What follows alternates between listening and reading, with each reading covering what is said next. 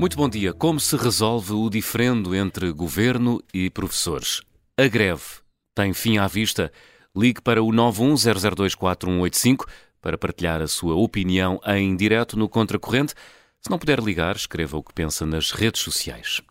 Entraram hoje em vigor as regras dos serviços mínimos com que o governo procura limitar os efeitos das greves dos professores, mas é pouco provável que estas parem, até pelo que se viu de novo este fim de semana em mais uma manifestação em Lisboa.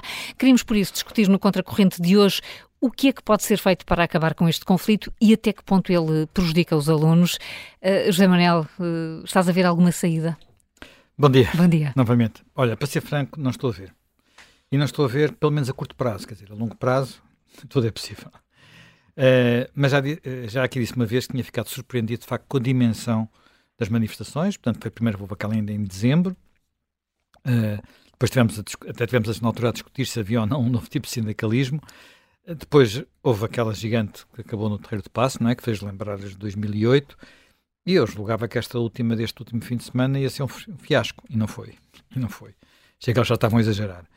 Mas aquilo que até me impressiona mais nem é só estas manifestações. Eu ontem andei um bocadinho pelas, pelas redes sociais, pelos blogs, pelos blogs de professores e pelos vistos. Há, há manifestações, há concentrações, há cordões humanos, um pouco por todo o país e, e com muita participação. Por exemplo, não sei o que, é que vai acontecer hoje. Hoje eu vi coisas em Braga, vi coisas em Baltar, em Mafra, Porto Alegre, Leiria, Caldas da Rainha, Sintra, Maia. Hoje parece que há um cordão humano que vai da povo de vizinha, vizinha Vila do Conde. Portanto, isto não é só ficar nas, à porta da escola, é fazer uma coisa maior, não é? E, e mas havia, pronto, os protestos à porta das escolas, esses não têm fim, não é? Isso são rios de fotografias. E cartazes. Há e cartazes, cartazes nas e escolas. Cartazes, e de cartazes, não é? Portanto, uh, e aparentemente não há desmobilização em relação a isto. Uh, e, e olha-se para aquelas imagens, ouve-se o que os professores uh, dizem, lê-se o que alguns vão escrevendo e percebe-se de facto que há, há mais de descontentamento, mais de uma irritação, acho que há mesmo uma fúria, uma revolta, e não me parecem fáceis de, quer de conter, quer de, sobretudo de inverter, não é?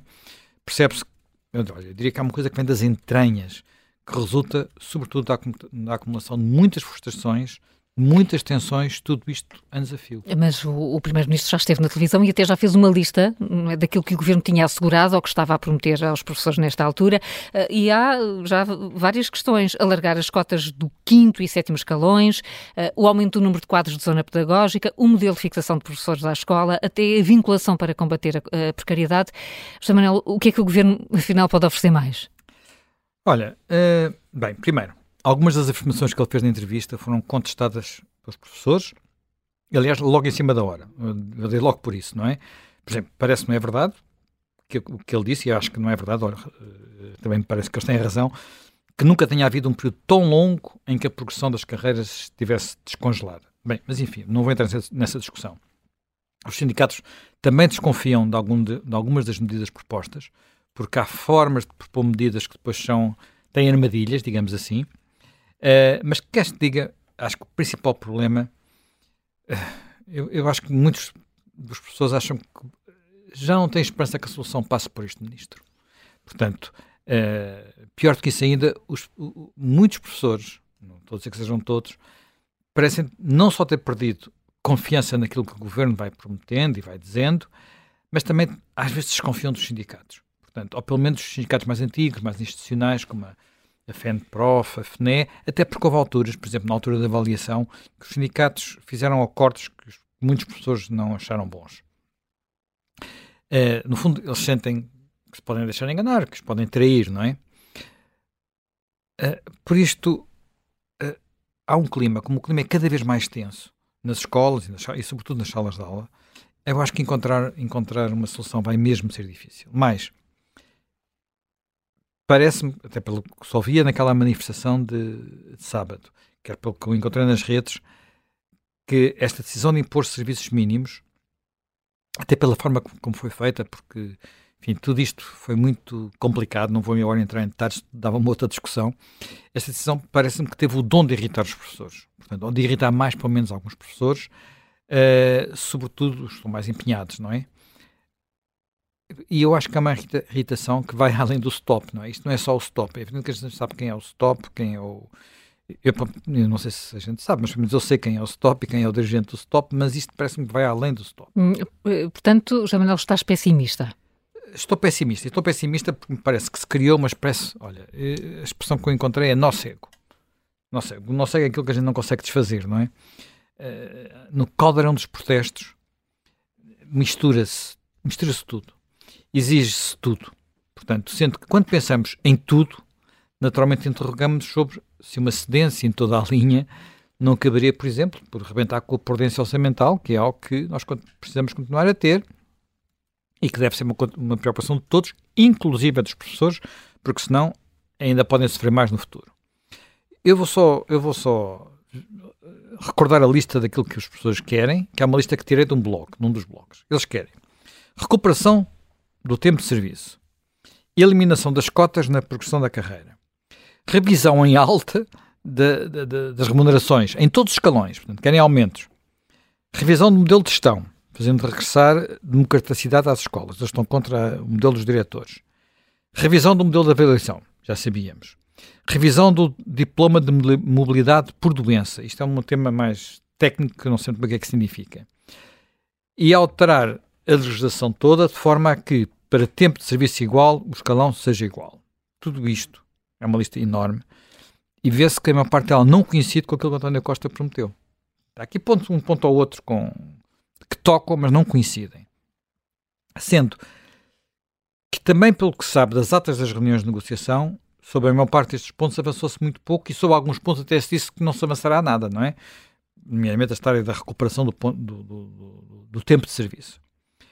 Uh, mas percebe-se também que, isto são sobretudo as reivindicações sindicais, sindicalistas, aquelas que têm a ver com a remuneração e com, as, com, a, com a, carreira e por aí adiante.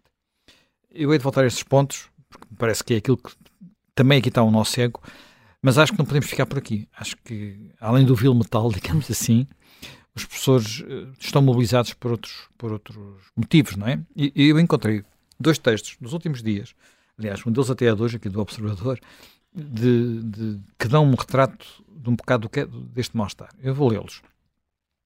Aquilo a que se assiste em muitas escolas, dentro uh, uh, e fora das salas de aula, é que é um enorme desgaste e falta de respeito. Respeito é uma palavra aqui sempre muito repetida. E não me refiro só aos professores, aos, aos auxiliares, mas a todos. Tem havido uma crescente desautorização da figura do professor, foi-lhe sendo retirado poder, que passou para as mãos dos alunos e dos pais. Alguma atitude mais ousada pode dar aso a uma série de reuniões, processos e chatices. Já falamos um bocadinho disso, o que é que acontece, por exemplo, basta pôr um aluno fora da, fora da aula, não é? Este texto é de uma psicóloga, mas foi republicado num bloco de professores. Ora, outro. O que prejudica os alunos, Sr. Ministro, não são as greves, são os professores desmobilizados, atolhados em burocracias, projetos sem sentido, criados num gabinete qualquer e que mudam ano após ano. Atas, sínteses, justificações, relatórios, grelhas, planificações, RTP, PCT, nem sei o que é que isto quer dizer, relatórios de processos disciplinares, relatórios para a CPCJ, portanto, as Comissões de Proteção de Jovens, reuniões e mais reuniões que muitas vezes não levam a lado nenhum. Professores cansados porque foram dezenas, porque fazem dezenas ou centenas de quilómetros por dia. Isto quando não tiveram de arrendar uma segunda casa ou deixaram tudo para trás, que pagam literalmente para trabalhar. Portanto, isto é uma professora do Porto, que aliás a primeira vez que escreveu para aqui para o Observador ainda era professora contratada, pelo que eu percebi, agora já está colocada e o texto está publicado hoje no Observador. Selecionei duas, estas duas passagens porque eu acho que elas dão uma ideia de que isto não é só resolvemos agora aqui as carreiras, resolvemos aqui. Há muito mais problemas. Uh, e, e, problemas mais complicados, mais profundos do que apenas arranjar dinheiro. Supondo que há dinheiro, porque, não se, porque isto aqui somando aquelas reivindicações todas, eu acho que não há dinheiro, não há dinheiro para aquilo tudo. No conjunto, eu acho que é a mistura entre estas reivindicações e este, todos estes motivos de mal-estar uh, que criam o tal nó cego de que falei. Mas esse nó cego, e particularmente na parte, digamos, das carreiras, tem, uma, tem raízes antigas. Eu, eu devo dizer que não vejo ninguém a querer encará-las de frente. Falas em raízes antigas em que sentido? Olha, no sentido em que, pelo menos na minha perspectiva, acho que será sempre impossível gerir sem conflitos, sem mal-estar, sem violação das expectativas, aquilo que no fundo é uma mega empresa que é o Ministério da Educação, portanto, com mais de 100 mil funcionários, uh, mas que tem ao mesmo tempo centenas ou mesmo milhares de locais de trabalho, que são as escolas, não é? Mas onde tudo, no limite, é determinado a nível central. Tudo. A não ser quando há um sarilho, que essa aí passam para os diretores por exemplo, é a nível central que se colocam, que se decidem para onde é que vão os professores, né? que escola é que eles são colocados, é a nível central que se estabelecem as regras salariais, seja a escola longe, perto, grande, pequena, tenha ou não tenha problemas, é a nível central que se organiza a chamada carreira docente, que tem que ser igual para todos. Portanto, eu acho que enquanto for assim, o potencial de conflito é infinito. Haverá sempre. Porquê? Porquê? Porque isto cria sempre injustiças e injustiças muito grandes e cria sempre problemas e problemas que são muito difíceis de resolver. Já sabes qual é a minha opinião sobre o problema da colocação dos professores? Sim. Acho que não, não consigo imaginar uma escola com autonomia, uma escola capaz de desenhar um projeto que tenha a ver com, com a sua comunidade, sem que ao mesmo tempo essa escola possa contratar os seus professores, que é quem vai dar corpo a esse projeto. E acho completamente absurdo, por exemplo, completamente absurdo a famosa Lista Nacional Ordenada, que é assim uma espécie de tabu não, e, é, e, que vai gera grande consenso. A semana passada tivemos aqui o David Justino a dizer que, apesar de tudo, era o menor dos males. David Justino, dizer, PSD, antigo Ministro da Educação. Tu vais sugerir uh, que se mexa agora na questão da colocação dos professores, então, quer dizer... Espera aí, calma, deixa-me lá... Deixa eu já vou dizer que o que vou propor, o que vou, o que vou, não, não vou propor nada. Aquilo que vou sugerir não é trabalho para fazer num ano, é trabalho para fazer, se calhar, numa geração, porque isto não se resolve com menos que uma geração. Isso é impacto esse impacto entre os dois principais partidos? É quer dizer, qualquer partido eu acho que se diga, para a vida. Se queres que Portanto, diga, ou tens um acordo entre o PS e o PSD... Vamos lá ver, vamos lá ver. Eu acho que isto não tem que ser feito de uma vez, mas já lá vamos, já lá vou. Já te vou dizer, o que eu, o que eu vou propor era a explosão. Pois Quer dizer, a explosão no sentido do figurado do termo em relação... Sim, sim. Não é a explosão do Ministério, é a explosão do sistema. Sim, sim. Mas, mas não tem que ser feito de uma vez. Quer dizer, a gente sabe que pode explodir com uma carga de dinamite uhum. ou pode explodir tirando uma pedrinha aqui, outra pedrinha lá, outra pedrinha ali, e é por isso é digo que precisa de uma geração. Mas lá vamos. Portanto, por exemplo, eh, eh, porquê é que me irrita tanto a, a, a, lista nacional, a lista nacional ordenada? Porquê? Primeiro, ela tem um papel determinante na carreira dos professores e na sua própria colocação. E nesse papel determinante há uma coisa que é fica presa para a vida no momento em que eles saem da universidade, que é a nota com que eles, que eles têm a licenciatura. Ora, todos sabemos, todas as pessoas que tiraram uma licenciatura, todas as pessoas que alguma vez empregaram alguém na vida, e eu já tive que contratar muita gente, uh, sabem que há uma diferença enorme, primeiro, entre as, not entre as notas que vêm conforme as, fac uh, uh, as faculdades, as universidades, as escolas de ensino superior, e depois entre essas notas e o que as pessoas de facto eh, depois vão fazer, não é? Porque nem sempre, enfim, há tudo, há tudo, não é? Há, há tudo. E poder que há tudo. Nosso prémio Nobel, o Egas Meniz, eu, eu gosto muito de dar este exemplo, foi um aluno mediano, apenas mediano acho que se licenciou com 11, enfim, não conseguiu formar-se e, e, portanto, com este Hoje sistema... em dia nem entrava na faculdade com essa média. Pois, não, a licenciatura. A licenciatura, a conclusão da licenciatura. Portanto, ele nunca arranjaria uma colocação com este sistema, nunca ficaria sempre uh, fora. Uh, por isso eu tenho uma opinião muito negativa da forma como está organizada a carreira docente também, não é? Portanto, porquê? Porque a forma como está organizada a carreira docente é também uma coisa que está muito centralizada. Quer dizer, o princípio básico é a antiguidade. É um princípio básico. Vão-se acumulando anos como professor e, portanto, é, esse ano, por isso é que é esta discussão toda sobre a contagem do tempo de serviço. Esses anos é que permitem ir passando os diferentes escalões. É evidente não é só os anos. Aos anos acrescentam-se os cursos que as pessoas vão fazendo, às vezes cursos crochê, mas não interessa. Uh, estou, estou a caricaturar. Há cursos, é há cursos bons. Há cursos bons. Há cursos bons, mas na verdade, eu que estava no antigo oitavo grupo A, percebi depois, claro, tínhamos português, aquelas coisas, portanto, uh, latim, uh, mas podia perfeitamente, para a minha progressão, fazer um, uma, uma formação em azulejaria. Estou a falar de umas que, que depois apareceram, não é? Uh, portanto, quer dizer, não, não, não, Pois, não, quer dizer... Não tem nada a ver. Pode ter se aquilo fizer parte do, do projeto da escola. Por uma razão qualquer. Pode, pode ter, quer dizer, sim. pode ter, porque as pessoas precisam, pode ter, mas não quer dizer que, tem, que seja apenas uma coisa pico e pico e pico, claro, porque tem que fazer essa, esse, esse processo. Depois entrou a avaliação. Quando se tentou começar a corrigir isto, entrou a famosa avaliação e foi o pandemónio que foi, não é? Uh, foi a grande roda dos professores. E, e, e atenção, eu defendo que todos devemos ser avaliados, todos, ao longo de toda a vida. Portanto, uh, até defende mais, defende uma coisa que muitas pessoas às vezes não percebem, que é uma parte do nosso rendimento anual deve estar indexada a uma avaliação. Portanto, uh, que é uma coisa que, enfim, quando as, as, empresas são bem geridas e têm alguma disponibilidade, fazem. Nem sempre, nem sempre é possível, mas fazem. Ora bem, uh, no entanto, quando vi o modelo que, na altura, o governo de Maria Lourdes Rodrigues, a Milu, como eles chamam, uh, e, e, e, o José, e José Sócrates, mas quando vi o modelo fiquei de cabelos em pé, quer dizer, aquilo era, era, era, era kafkiano. É, é, mas os professores falam muitas cotas e, e dizem mais, dizem que os bons professores até podem ser prejudicados por causa desse mecanismo. Porquê? Porque, vamos lá ver, uh, o que é que são as cotas? O que é que são as cotas? Uh, eu acho que em todos os sistemas de avaliação de desempenho, que são sérios, eu já conheci em várias empresas, por onde passei, tem um sistema que se chama distribuição forçada. O que é que isto, que é que isto significa? Significa, de alguma forma, que os, o conjunto de pessoas avaliadas tem que ser, de alguma forma, ordenado. Portanto, uh, se eu tiver uma empresa só com génios, ao, super gênio e ao mini gênio. Quer dizer, se não tiver uma ordenação, são todos muito bons. E pronto. O ideal, o meu ideal mesmo é, é ter numa empresa toda a gente muito boa. O meu ideal, mas depois para, se, para gerir uh, as pessoas, tem que de alguma forma ordená-los. Portanto, dizer, há uns que ficam, pá, não, não tem que responder a uma nota.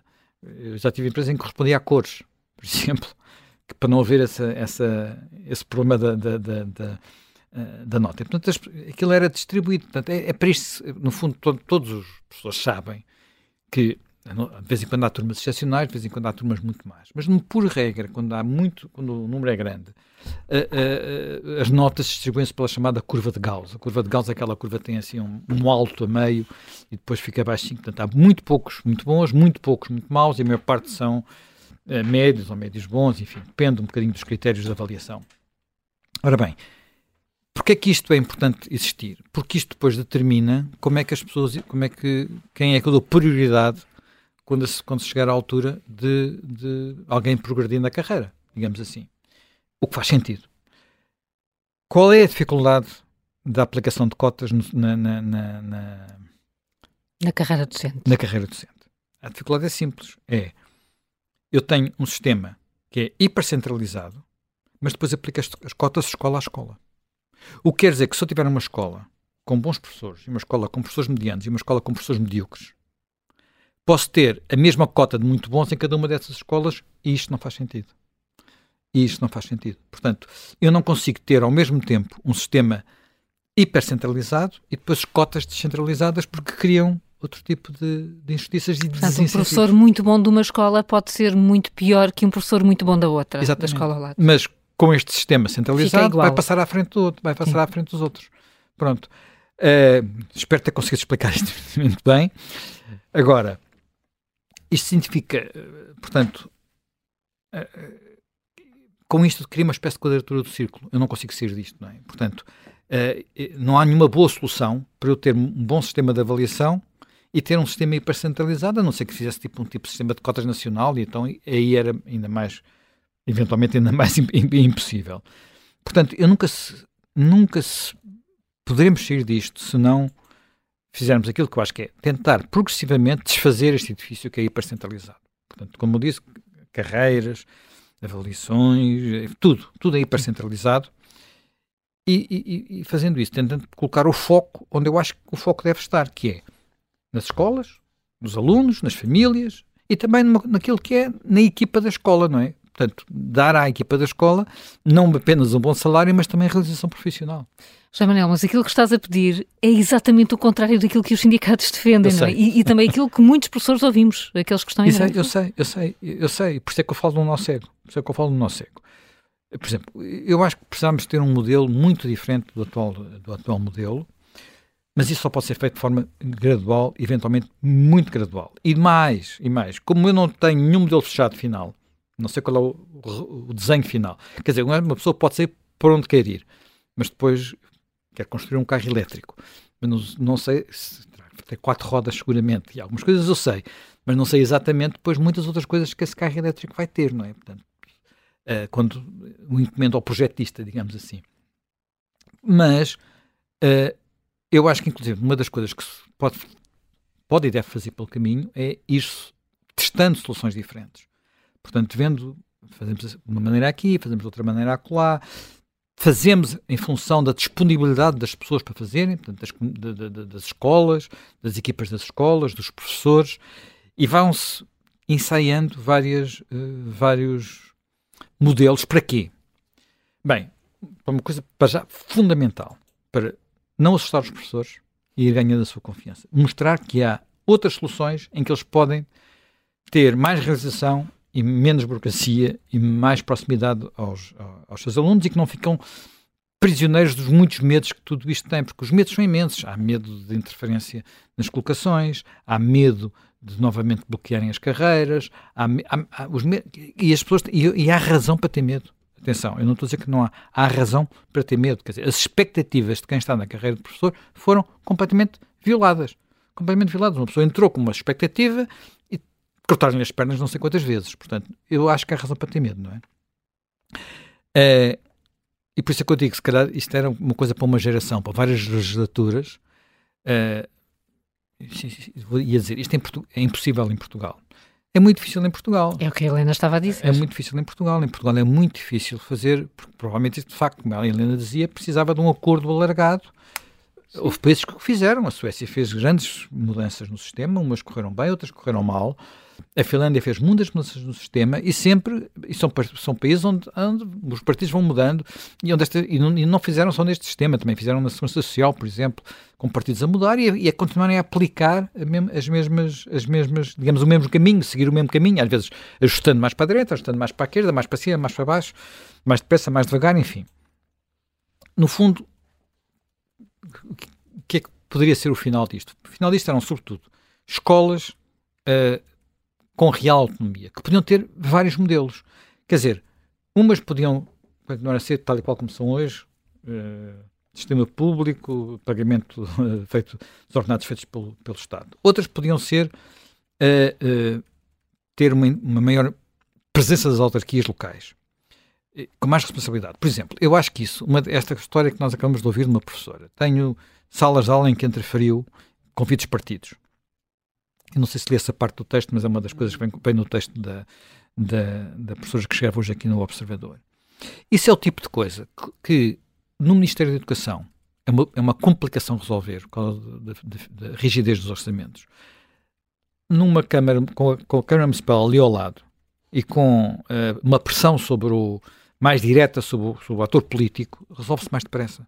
Portanto, uh, uma coisa que, enfim, também esta semana houve alguém que fez uma, uma proposta também super radical aqui no Observador, um professor da ESE, que disse que era privatizar todas, as escolas todas. E a começar a privatização por dá-las, por colocá-las à disposição de cooperativas de professores. Os professores daquela escola organizam-se em cooperativa e, e, e Eu, isto parece uma loucura, não, mas já, já, houve países que já fizeram isto. Atenção, não estou a dizer nada que seja out of blue, invenções. Houve países que fizeram isto, quer dizer, nem todas as, nem, nem em todas as escolas há a possibilidade de ter cooperativas, nem todos têm essa mobilização, nem to... isto muitas vezes depende de haver uma, um chefe de equipa, um, alguém que lidere estes processos, enfim. enfim. E depois isto tem que ser tem que ao mesmo tempo haver outra, outras coisas, quer dizer, uh, mais contratos de associação, por exemplo, uh, uma vez que existe uma rede privada, muitas delas funcionam bem, e as famílias e os pais deveriam ter mais liberdade e mais responsabilidade neste processo e o dinheiro devia acompanhar o aluno. Hoje em dia, como é que é a alocação de fundos a uma escola? É em função de despesa dessa escola. Tem essa escola 20 alunos ou 200 alunos. Se tiver lá os mesmos professores, vai para lá o mesmo, vai para lá o mesmo dinheiro. Se o dinheiro acompanhar o aluno, por assim dizer, portanto, já atenção, mais uma vez, é um bocadinho assim, não é totalmente assim, mas é um bocadinho assim no ensino superior o financiamento do ensino superior, depois aqui há distorções, mas o financiamento do ensino superior está indexado ao número de alunos. Por isso é que as faculdades lutam por ter mais alunos do que outras, mesmo no setor público. Uh, não é, estou a simplificar, atenção, não venham dizer que eu estou a dizer disparados, estou a simplificar, há muito mais coisas além do número de alunos. Uh, para fazer isto também é preciso outra coisa, que é termos uma avaliação externa dos resultados. Portanto, a escola não pode ficar entregue ao Deus dará. Não é? Essa avaliação dos resultados implica perceber como é que os alunos daquela escola estão a evoluir por comparação aos alunos da escola ao lado. Portanto, eh, como é que aquele professor está a fazer os seus alunos evoluir ou a regredir por comparação com os alunos daquela coorte, daquele grupo. Isto só pode ser feito com os famosos exames. É? é? Aquela coisa que foi destruída pelo ministro João Costa e que nem no 12 ano quase já não sobra nada. Porque isto permite. Havia um, uma, uma coisa que estava a ser feita e que é o sistema, por exemplo, que existe em França. Atenção, não estou mais uma vez a inventar nada. Que é, pega-se num aluno, dá-se-lhe um número de código qualquer e depois vai-se vendo como é que ele evolui ao longo, ao longo dos 12 anos que está no sistema. E percebe-se que há alturas em que ele evolui mais depressa e há alturas em que ele evolui mais devagar. Às vezes pode ter a ver com família, com o divórcio dos pais, com isto, com aquilo, com outro, coisas desse género, com mudança de casa, muita coisa. Mas quando se apanha, em vez de um aluno, 20, 30, 40, 50, percebe-se qual é a influência do professor nisso. Se é positiva, se é negativa. Evidente. Depois há outros fatores, não é? Mas isso ajuda a fazer uma avaliação. Portanto, ajuda a avaliar a escola, ajuda a avaliar os professores de uma forma muito mais objetiva do que apenas o colega do lado dizer não, o meu colega é muito bom professor. Ninguém vai dizer que é mau, não é? Porque senão depois no dia seguinte, quando for almoçar com ele, é uma chatice. Uh, ora bem, tudo isto que estou a dizer é revolucionário. Reconheço. Reconheço que isto é, é, é e por isso é que eu digo que tem que ser feito muito pouco a pouco. Uh, não tinha que acontecer tudo ao mesmo tempo, não tinha que ser tudo o mesmo modelo. Uh, tinha que haver um muito período de transição. Uma das coisas que tinha que se fazer é garantir a, a, a quem já está no sistema, ou pelo menos a boa parte das pessoas que estão no sistema, que as suas expectativas eram concretizadas, portanto, não, tinha, não eram de repente torpedeadas por uma reforma revolucionária. Uh, porque isso é muito importante para criar hum. confiança. Tens, tens razão, José Manuel, isso é mesmo uma grande revolução que estás a propor. Parece-me, mas pensares bem no, no fundo, isto, no fundo, não é uma revolução, são muitas pequenas reformas que naturalmente tinham que ser pactadas, digamos assim, sabendo que o nosso objetivo final é chegar a um edifício, a um edifício do, da educação em Portugal descentralizado e centrado na escola. Esse é o objetivo final. Ter isso sempre em mente, com mais responsabilidade dos pais, das famílias, mais liberdade de, de, de escolha. Portanto, isso é o objetivo. Uh, e claro, melhores resultados, naturalmente, tudo isto tem que se ir medindo ao longo do, do caminho, porque às vezes pode ser por um caminho e perceber, olha, isto não está a dar resultado, volta-se para trás. Mas eu acho que só assim é que nós conseguimos desmontar um monstro, porque é um monstro que cria todos estes ressentimentos, todas estas frustrações. Eu vou dar mais um exemplo. Nós falamos muito da dualidade público-privado, não é? Nas escolas privadas, quer dizer, cada vez há mais, já falamos, não trouxe aqui os números hoje para não tornar isto ainda mais complicado. Mas sabemos que o privado está cada vez com mais alunos, está a ganhar peso, não devia estar a acontecer isso, não é? Portanto, e aqui uma, Sim, falaste até no secundário. É? Até no secundário isso está a acontecer, não é? Porque ali o acesso à universidade, as coisas, as pessoas, quem, quem quer fazer isso, quer dizer, repara, mais uma, uma, uma, uma, uma prova de que isto não há aqui, e de facto, igualdade de oportunidades, que é aquilo, e elevador social, que é aquilo para que deve funcionar a educação. Mas há outras dualidades, quer dizer, também geram muitas injustiças. Portugal é um país perverso nessa matéria, ou seja, os filhos dos ricos, ou de quem faz um esforço, frequentam o ensino privado uh, na, na, escola primária, no, no, ensino médio, para depois, e depois frequentam o ensino público no ensino superior. Claro. Claro, Portanto, que, aquilo que devia ser mais caro, mas é, é, é, ao, é ao contrário da maior parte dos países. Atenção, é ao contrário da maior parte dos A perversão já chegou aqui. É isto. Pronto. Uh, repara, uh, por exemplo, nós hoje temos, também os professores estão numa situação que se acontecesse numa empresa privada, se acontecesse numa empresa privada, ou essa, essa empresa implodia, ou então entrava lá por dentro da inspeção de trabalho, não é? Que é, por um lado temos professores efetivos colocados nas escolas, que escolheram, e que ficam lá para a vida, em princípio, não, enfim, agora podem ter que dar uma aula a uma escola a 20 km, em alguns casos, por causa dos horários zero, e, e fico, mesmo, por exemplo, que de repente essa escola fique praticamente sem alunos, é uma complicação fazer qualquer coisa, porque eles têm, portanto, o um emprego sempre. E, portanto, se isso acontecer, ficam a fazer trabalho administrativo, porque o contrato não, não acaba. E depois temos no outro extremo, no outro extremo, pessoas com a casa às costas, pessoas que passam anos, anos, anos e anos seguidos uh, contratados uh, sempre com o risco de ficarem de fora, ou, ou então de terem de trabalhar muito longe de casa. Quer dizer, isto, esta dualidade de contratos super protegidos e contratos completamente desprotegidos, que eu saiba, não existe em nenhuma empresa privada. Nada que se pareça com isto, e se existisse, entrava, como eu disse, em inspeção de trabalho lá, lá, lá dentro, porque isto na prática, o, perdão, o que os professores têm são contratos a prazo quase eternos. Agora a União Europeia veio dizer que não podia ser que nos processar, de facto, era, a própria União Europeia, que passa a vida a dizer que precisamos de leis laborais mais flexíveis, vem dizer que isto é um escândalo, não é? E obriga a estas coisas, que eles agora dizem que são vitórias dos professores, mas são, no fundo, sentenças da União Europeia. Mas isto, mais uma vez, é uma consequência desta rigidez, desta centralização do sistema, que ainda gera outra uh, perversidade. É que, para funcionar sem gerar descontentamentos e, e sem permitir a atual acumulação de descontentamentos, este sistema, como estava montado, isto só, só foi parado em 2005, em 2005, portanto vinha já do início da década de 90, esse sistema estava a tornar-se financeiramente insustentável, porque isto, uh, toda a gente ia subindo na carreira, subindo na carreira, subindo na carreira, ganhando cada vez mais, portanto, não estou a dizer que todos chegassem ao topo, não chegavam todos ao topo, mas havia muita progressão que não tinha nada a ver com mérito e com dizer, ah, inclusive a pessoas, olha, desculpa lá, não serves para isto, vai para outro, vai para outro lado, não é? Portanto, que é uma coisa que devia acontecer em todas as, as coisas. Portanto, eu nisto admito que esteja muito contracorrente com uhum. algumas destas ideias, mas gostava só de acabar com uma ideia que estava muito em voga aqui há uns anos. Até, até havia um livro famoso como isto, que era Small is Beautiful. Pequeno é que funciona, pequeno é que é melhor. No fundo, ter a ideia que isto localmente, descentralizadamente, resolve-se melhor a maior parte destes problemas, deixava de haver aquela ideia de que eu entro para a carreira e vou ter a carreira, uma carreira direita toda a vida, porque isso já ninguém tem, a não ser neste, neste tipo de coisa. Já ninguém tem, nós não temos, não é? Não há nada que se pense com isso. Uh, portanto, se isso acontecesse nas escolas, os alunos, as famílias, as comunidades locais, serem o centro das atenções, como no fundo são nas escolas privadas. Atenção, as escolas privadas têm que pensar nisto. Porque cada escola é uma escola, como sabemos, e é isso que a gente tem que pensar nisso. Cada escola é uma escola com os seus problemas e as, e as suas comunidades locais para interagir e para resolver. E por isso as soluções também devem ser assim mais individualizadas. O Alexandre Homem Cristo já está connosco para se juntar a esta uh, discussão no Contracorrente. Alexandre, bom dia, bem-vindo uh, mais uma bom vez. Dia. Também uh, já, já temos ouvido o Alexandre Homem Cristo defender muito esta necessidade de descentralizar um, ehm, a gestão dos professores mas o que percebemos também é que não é isso que ouvimos nem nas ruas, nem por parte dos sindicatos, é mesmo o nosso seco, como dizia José Manuel Fernandes.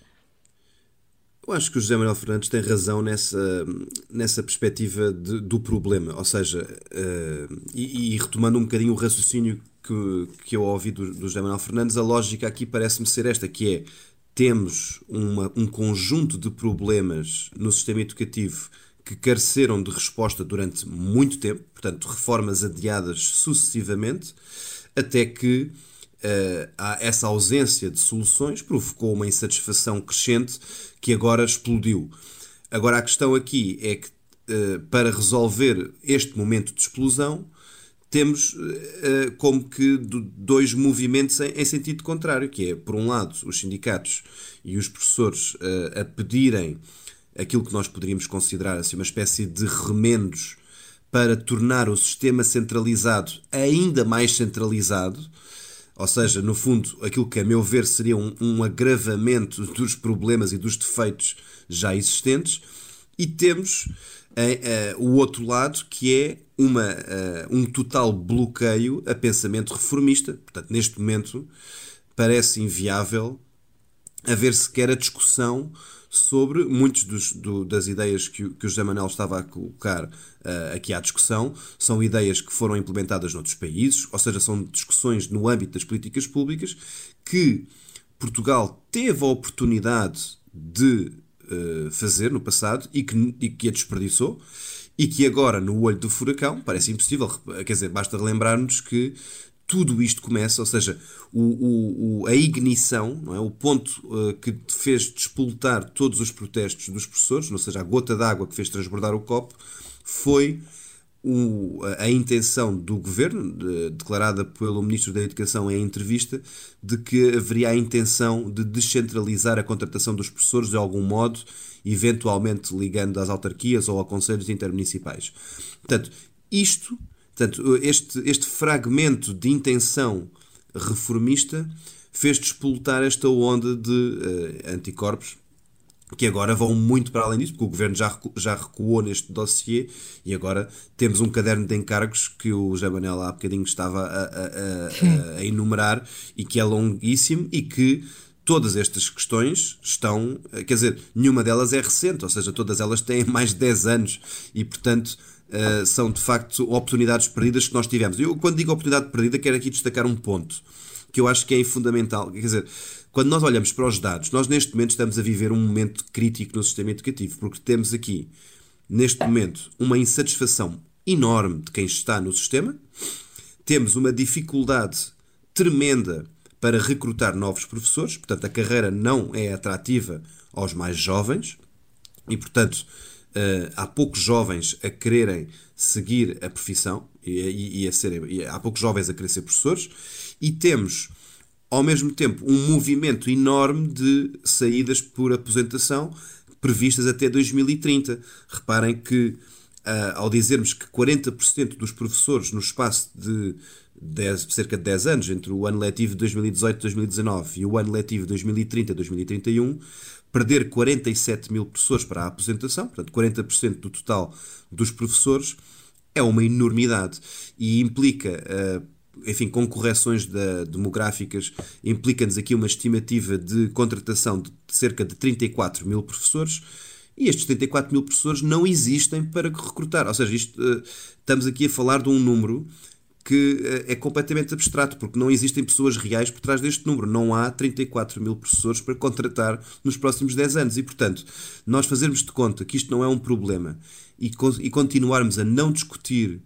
um, uma reforma do modelo de recrutamento. Uhum é, é, é, quer dizer, é, é, avançar contra a parede, não, não, não me parece outra coisa. E isto era uma oportunidade, porque reparem, nós quando olhamos, quer dizer, quando uma das variáveis do problema é a idade para a aposentação, portanto, a idade é se calhar um daqueles indicadores estatísticos mais previsíveis possível, quer dizer, todos os anos muda, a gente sabe quando é que muda, portanto não há aqui nenhuma surpresa. E portanto, nós sabendo quando é que os professores se iam aposentar, também sabíamos que íamos ter este problema. Portanto, isto não apanhou ninguém desprevenido. Uh, e, e, quando se diz 40% de saídas, significa uma oportunidade enorme para que os que entrassem de novo entrassem com regras novas, com expectativas uh, já alteradas, ou seja, uh, que a, transição reformista para um novo modelo de carreira, para um novo modelo de avaliação docente, para os tais novos modelos de contratação, tudo isso poderia ter sido pensado para que neste momento de transição, que é o que nós estamos a viver, estivesse a ser progressivamente a ser posto em implementação. Como ninguém fez esse trabalho, porque de facto são temas difíceis e politicamente desconfortáveis, adiou-se e ao adiar o problema rebentou nas mãos. Isto agora uh, não sei como é que se vai resolver, sinceramente é que eh, estamos eh, precisamente nesse, nesse momento de impasse. O que, o que é exigido de um lado, o que é proposto do outro, as, as condições que são impostas, que não são só sindicais. Quando ouvimos os professores a pedir respeito, estamos aqui a falar já de um problema uh, da sociedade. Uh, isto significa, com o problema arrebentado nas mãos, que a solução, uma solução mais, mais, mais definitiva, uh, vai ter de ser adiada necessariamente para que este ano letivo consiga ainda recuperar alguma coisa? Eu não faço ideia que tipo de soluções nós poderemos encontrar para o problema imediato. E o hum. problema imediato são as greves. Neste caso, eh, mais, indo mais fundo, não são propriamente as greves, são o encerramento das atividades letivas, ou seja, não, não, os alunos não têm aulas. E isto é um problema. Portanto, agora, qual é a solução de curto prazo, eu não sei. Eu não, uh, não acredito em qualquer solução duradoura que resolva os problemas estruturais, porque isso é completamente ficção, uh, acho que não estamos nesse patamar de discussão, tendo em conta as posições tão extremadas entre o governo e os sindicatos. Portanto, uh, acho que é irrealista termos essa expectativa. Agora, isto leva-me ao ponto então agora de solução imediata. A Sim. solução imediata, não, eu não, não, enfim, não tenho uma varinha mágica para, para indicar, isto parece-me ser sobretudo uma questão já que ultrapassa as dinâmicas do sistema educativo para entrar na, nas dinâmicas da política, portanto, isto agora, neste momento, é um problema político. E uh, o que eu diria sobre isto é o seguinte: uh, ou há, da parte dos sindicatos e do governo, uma, uh, uma noção de que é necessário encontrar um equilíbrio em relação a, a, ao dano que está a ser causado às escolas e aos alunos, ou isto vai ser dramático uh, para, para, enfim, para, para esta geração. Eu, eu uh, não quero sobre uh, dramatizar aqui o ponto, mas, mas reparem que nós sabemos que a interrupção das aulas, portanto, as escolas não estarem a funcionar normalmente, causa um impacto negativo na aprendizagem. Temos essa experiência da pandemia, já o tínhamos antes, enfim, quando havia outras greves que eram longas, mas neste momento o que nós temos são greves por tempo indeterminado, quer dizer, o STOP apresentou pré-avisos de greve até dia 24 de fevereiro, ou seja, isto, isto começou em dezembro, Sim. vamos lá aqui uh, pôr as coisas nos seus termos. E, portanto, quando temos alunos que têm um acumulado de dano na sua aprendizagem uh, por via do encerramento das escolas ou do seu funcionamento intermitente durante a pandemia, e agora temos as greves a fazerem um efeito semelhante, ou seja, no sentido em que temos um, um, uma instabilidade no funcionamento das escolas, isto tem um dano imenso e, e esse dano não uh, implica que os professores não tenham direito à greve, mas implica que ela tenha que ser feita uh, com uma perspectiva de diálogo e de negociação. Caso contrário, entramos numa espiral, uh, quer dizer, sem fim, até que de facto a recuperação da aprendizagem que eu acho que já é uma espécie de mito, entra no domínio da ficção científica, porque uh, neste momento os alunos não estão a, a ter aulas no âmbito da, enfim, do que seria normal, quanto mais recuperarem a aprendizagem portanto, recuperarem as perdas que tiveram no período da pandemia, e neste momento estamos a fazer algo que é o sentido contrário do que devíamos estar a fazer, que é, uh, devíamos estar a investir mais nos alunos para recuperar um dano, mas estamos a agravar esse dano. Uh, e isto é, é, um problema, e portanto eu acho que tanto o governo tem que sentir essa urgência na solução. Eu não sei se o governo assente, portanto eu aqui não estou a querer uh, pôr o peso todo no lado dos sindicatos e dos professores, uh, embora faça esse apelo também aos professores e aos sindicatos para que tornem os seus protestos e as suas reivindicações mais proporcionais ao contexto que vivemos que é um contexto de caos ao longo dos últimos 3, 4 anos de escolaridade, neste caso 3 anos civis, mas, quer dizer, da parte do governo, o governo também não, enfim, não, não está propriamente inocente, porque o governo uh, herdou um problema por via da sua inação, não é? E, portanto, uh, agora também é muito fácil ao governo pôr-se na postura de dizer temos que encontrar, eh, quer dizer, no fundo, pôr a pressão sobre os sindicatos, quando o próprio governo foi incapaz de encontrar soluções para um problema que estava, enfim, à frente do seu nariz. É, portanto, um, um problema político. Uh, António Costa devia uh, entrar e, e, servir de, de ponto ou de, de solucionador do, do, do problema. poderá passar, poderá ter que ir até ao Primeiro-Ministro?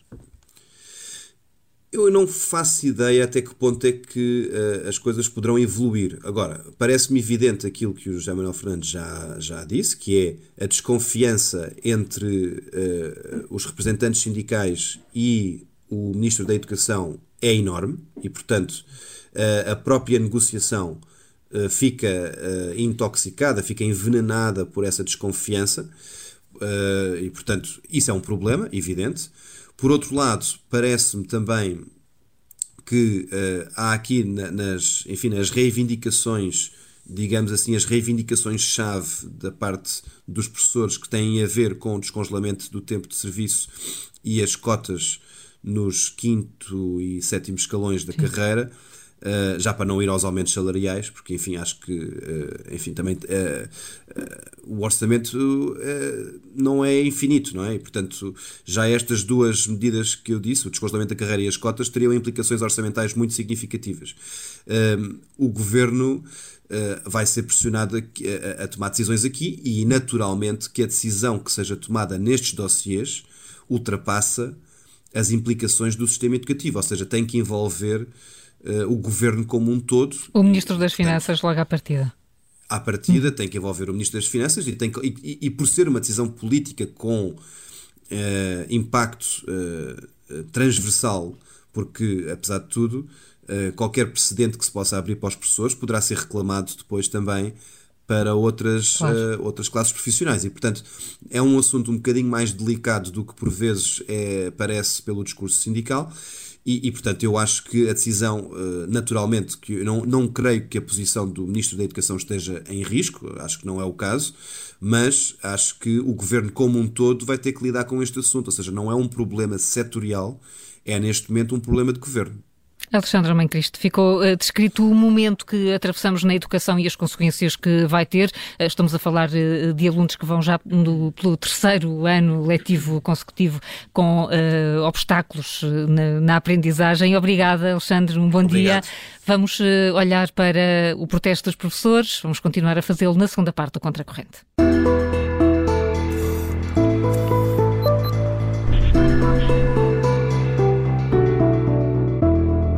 Segunda parte do Contracorrente, hoje sobre a greve de professores. Ela tem fim à vista. Ligue-nos até ao meio-dia. O número de telefone é o habitual 910024185. Helena, vês algum fim para esta greve? Pode sair deste impasse na forma como ele está neste momento? Bem, nós temos de perceber que estamos a falar do maior empregador de Portugal. Não, não estamos a brincar. É o maior empregador de Portugal. Portanto, uh, eu tenho. Bem maior Ministério da Saúde. Sim, sim, sim, sim, sim, sim. Os números são, eh, quando se consultam os dados, do, porque são, são feitos levantamentos daquilo que, que, são, que é o emprego público em Portugal e, e, são assombrosos a todos, mas a todos, a todos os níveis, não é? Uh, nós estamos a falar, uh, por exemplo, em educadores de infância, e depois isto está tudo, professores do ensino básico, secundário, segundo os dados de 2022, e aqui já estou com educadores de infância, estaríamos a falar quase em 142 mil, mas depois o Ministério da Educação também temos os funcionários, portanto são valores que podem uh, chegar, e depois também tem a ver com as administrações das autonomias ou não, mas estamos a falar aproximadamente nas duas centenas, em, em 200 mil. É? Uh, portanto, há variações, como se calcula, mas estamos a falar do maior empregador de Portugal. Portanto, isto não é um assunto de uns protestos e agora vamos não sei o quê, e é uma luta. E, quer dizer, o, o assunto é muito, muito, muito sério. Eu acho que há aqui uma frase que explica mais ou menos isto Diz-se que os franceses, eu sei que têm, nós percebemos agora com a sua dona, com a CEO da TAP, Christine Nourmière Widener, que os franceses têm aqueles nomes compostos que, e há um que, que, é um bocadinho mais difícil de dizer, Christine Nourmière Widener, que é Duc de la Rochefoucauld-Liancourt. Uh, mas uhum. o nome é difícil de dizer Duque de la Rochefoucauld-Liancourt, mas e só se consegue... Lá estás tu a humilhar-nos. Não, isso, mas só se consegue dizer assim de uma vez, porque se vocês me disserem para eu parar a meio, a coisa estraga-se, não é? É como a tabuada, só por cantilena, É como a tabuada, é? Este homem, quando, um, num certo julho, num certo 14 de julho, Uh, tinha sido tomada a Bastilha e o rei de França, o rei Luís XVI, terá dito é uma revolta, mais uma revolta, ou uma revolta, ele disse: Não, senhor, é uma revolução. Uh, este homem teve depois uma vida longa, ao, ao contrário de Luís XVI, que acabou com a cabeça na guilhotina. Uh, estamos a falar de um homem que, além de ter um notável faro político, vem depois a notabilizar-se em várias coisas. Ele vai estar até ligado aos movimentos abolicionistas. Ele depois vai para os Estados Unidos e só volta à França quando tem a certeza que a cabeça não lhe vai acabar debaixo daquele cutelo, não é? Portanto, uh, e vem também depois até, até, até salvar, depois também ali um papel importante na parte da banca. Bem, uh, mas é isto. Aquilo que nós estamos a assistir, muitas vezes aquilo que distingue uma revolta de uma revolução é um, quando já, já não se consegue uh, muito uh, dialogar racionalmente, ou seja, há um somatório de razões e esse somatório de razões não se traduz em, em nenhuma reivindicação uh, de caráter racional, mas as pessoas precisam de exprimir aquilo que é o seu mal-estar. Eu percebo perfeitamente boa parte deste mal-estar, porque eu, que não tinha nenhum destes problemas de, de, de, de de, de, progressão na carreira, nem nada disso, porque fazia parte de um grupo muito restrito, uh, onde se progredia muito rapidamente, não havia tantos professores quanto isso, ou não havia praticamente nenhum. Uh, mas, por exemplo, a carga, uh, já a carga burocrática me estava a parecer uma coisa muito, muito excessiva.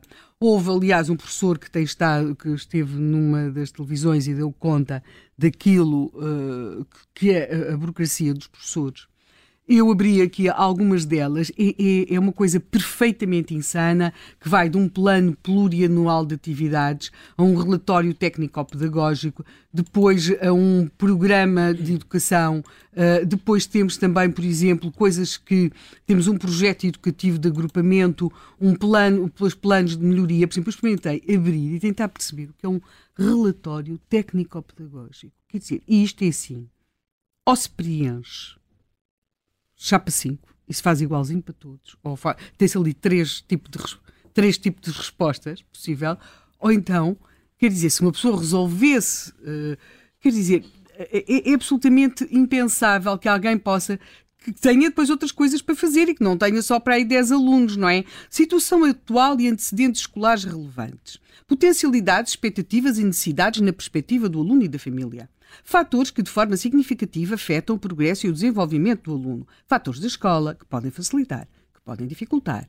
Fatores do contexto familiar, que podem facilitar, que podem dificultar. Fatores individuais, que podem facilitar, que podem dificultar, medidas de suporte à aprendizagem, à inclusão, por cada medida indicar o respectivo modo de operacionalização, bem como os indicadores de resultados, medidas seletivas, medidas adicionais, critérios de progressão do aluno. Caso sejam mobilizadas as medidas previstas nas linhas A, B, C, D. Carla, não posso continuar porque nós temos um programa para fazer. Pois, Isto é só é, um é dos modelos. Isto é só E são um. os fins de semana dos professores. Isto é só um dos modelos. Isto, esta coisa continua por ali abaixo não é? É evidente, é evidente que isto, isto inferniza a vida de qualquer pessoa, não tem sentido nenhum. E, e, já agora, outra coisa que inferniza, nós não sabemos ainda que greve é que estamos a ter, porque ontem era só pós, pós do stop.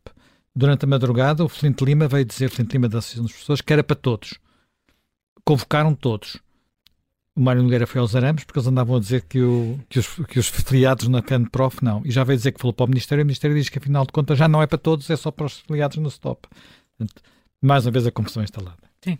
Portanto, temos de perceber que estão em cima da mesa várias questões. Eu achei sempre, e uma das coisas sempre que me fez muita impressão, até porque já faço comentário há alguns anos, é quando íamos comentar as coisas de educação, só comentávamos a, cadeira, a, a carreira dos professores.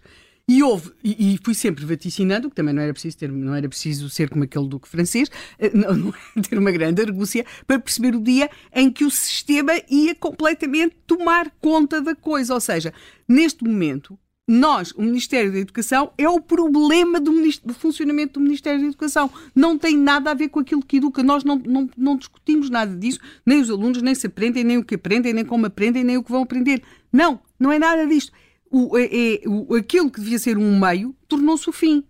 É? Os funcionários, os professores que deviam ser um meio para que se educasse, tornaram-se o fim daquele Ministério.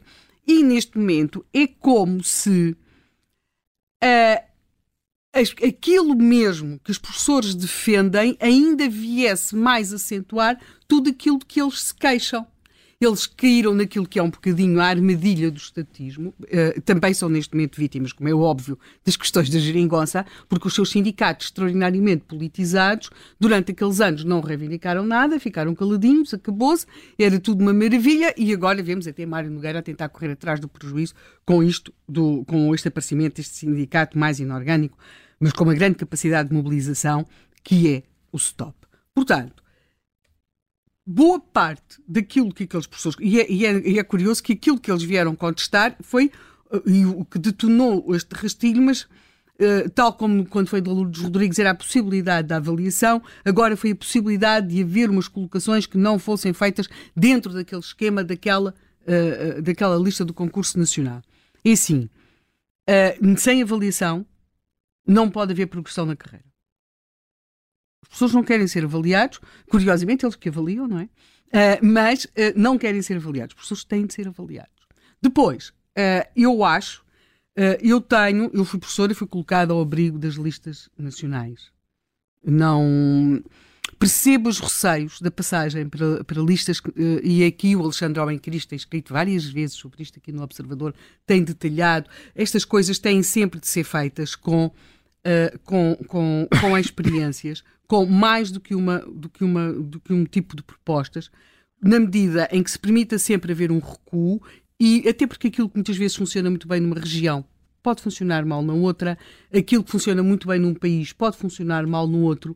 Portanto, soluções únicas são nunca são uma boa, uma boa resposta. Nós, neste momento, temos uma solução única. Acho que era bom experimentarmos, irmos testando no terreno outro tipo de respostas, até porque, como digo, e não me canso de dizer, nós já temos neste momento no terreno formas de contratação diretas, até esta aqui é mesmo direta pelas escolas e às vezes também com, com a, parte de, das autarquias, para um, um, um, conjunto significativo de atividades dentro das escolas.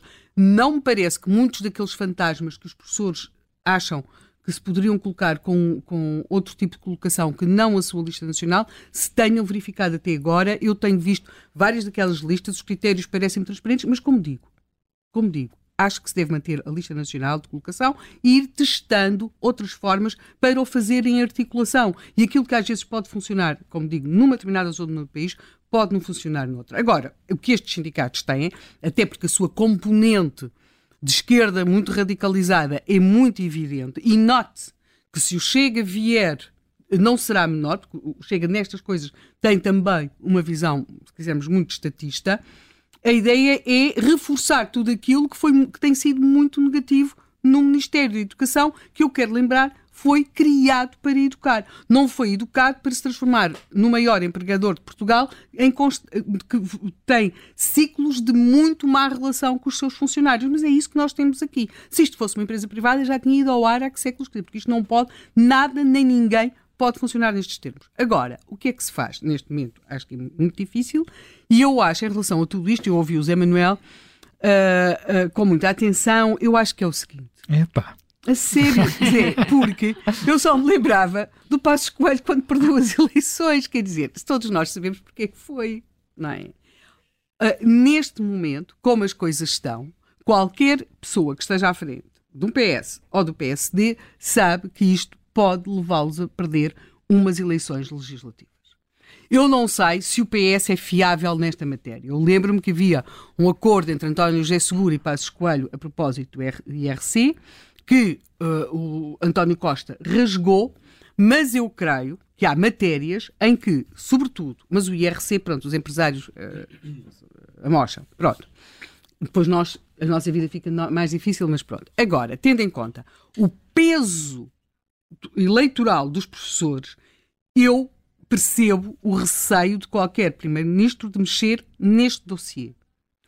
E, portanto, acho que provavelmente, se, se, de facto se quiser que o Ministério da Educação seja para educar, porque se o Ministério da Educação for para desenvolver a vertente teatral e a expressão artística do, de adultos que andavam há muito tempo a ter vontade de cantar, assobiar e dar pinotes no meio da rua, então pode-se prosseguir por esta via. As criancinhas ficam ignorantes, mas pronto, também alguma coisa acontecerá.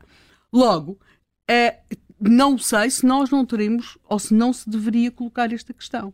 Porque aquilo que se diz, por exemplo, é um dos momentos de maior demagogia do André Ventura na entrevista que deu à CNN, em que ele diz que era possível, portanto, dar, satisfazer estas reivindicações de progressão na carreira dos professores, descongelamento de tempo de serviço, e depois uh, o entrevistador pergunta, o Paulo Magalhães pergunta-lhe, mas como? Quer dizer, aquela coisa elementar, porque, porque não é só este ano, é depois para o futuro. E ele diz, não, com as poupanças que se fizessem na administração pública. Quer dizer, por favor, é muito bom que a administração pública poupe, mas nós sabemos que não é. Ou seja, aquela ideia que o dinheiro está aqui numa bolsinha para a administração pública gastar e depois nós conseguimos e pegávamos na bolsinha. Isto não faz sentido algum. Mas ele não tem responsabilidades de governo, embora diga que quer ser governo. Tal como o senhor do Stop não tem responsabilidades de governo. Também, e às vezes convém nós nestas coisas pormos na pele do outro. Pensem, se forem líderes do PS ou do PSD, o quê? O que é que se faz? Eu acho, eu acho que uh, o líder do PSD deveria propor ao governo um pacto de regime para esta, uh, para esta situação. Porque uh, não vejo que António Costa. Porque uma coisa foi comprar a paz na, TAP, como se fez agora. Nós não sabemos exatamente o que é que a administração da TAP se deu para que não houvesse greve. Mas, sendo a TAP aquela, conta de, aquela empresa de contas astronómicas, apesar de tudo, é uma pequena amostra comparada com isto. Logo, Aqui, tendo em conta o receio que existe que qualquer coisa nesta matéria cause erosão eleitoral, e eu acho que realmente Portugal perdeu muito por Passos Coelho não ter sido continuado a ser ministro em 2015, e creio que em parte não ganhou as eleições por causa dos professores. Portanto, e percebo perfeitamente, neste momento, António Costa tem esse receio uh, em relação àquilo que pode acontecer ao seu eleitorado. Mas achas que um pacto de regime uh, com um programa anulava, de reforma incluindo... anulava as reivindicações e os protestos que as pessoas penso que não anularia. Portanto, até é um ano letivo perdido teria de incorporar muito, e não seria propriamente para este ano, teria de incorporar muito de, de, algumas daquelas sugestões que o Zé Manuel aqui fez e muitas outras, e muitas outras. Estes dois partidos teriam de se pôr de acordo e não era para rasgar quando o outro ganhasse as eleições. Porque no meio disto tudo há uma coisa que se costuma dizer que é o superior interesse das crianças, não é? Portanto, eu acho que em nome do superior interesse das crianças alguma coisa se vai ter de fazer. Eu sugeri aqui um pacto de regime, mas neste sentido, porque eu, eu percebo perfeitamente o receio do líder do PS ou do PSD de fazer qualquer coisa, porque sabe perfeitamente que nós estamos a falar de um grupo, pela sua dimensão, pode fazer perder ou ganhar eleições. Logo, acho que talvez tenhamos de ir por aí, e sobretudo tem de sentar os pais em cima destas negociações também, quer dizer, porque uh, isto não é possível continuar por muito tempo Uh, até porque uh, as crianças, há crianças, não, não há anos letivos normais desde 2020. Pois não. Vamos ver o que pensam os nossos ouvintes e também aqueles que participam nas, nas redes sociais. O João Miguel está ali muito embrenhado. Não sei se já uh, apuraste alguma coisa para partilhar connosco. Já, já. Muitas eh, preocupações. Maria Emília Azevedo considera que a descentralização é importante, mas os professores têm muito medo por questões políticas e ideológicas. João Pedro Cabrita hum, escreve que relativamente à avaliação de professores e da disciplina na sala de aula, isto resolvia-se com uma medida eh, João Pedro Cabrita sugere salas com videovigilância.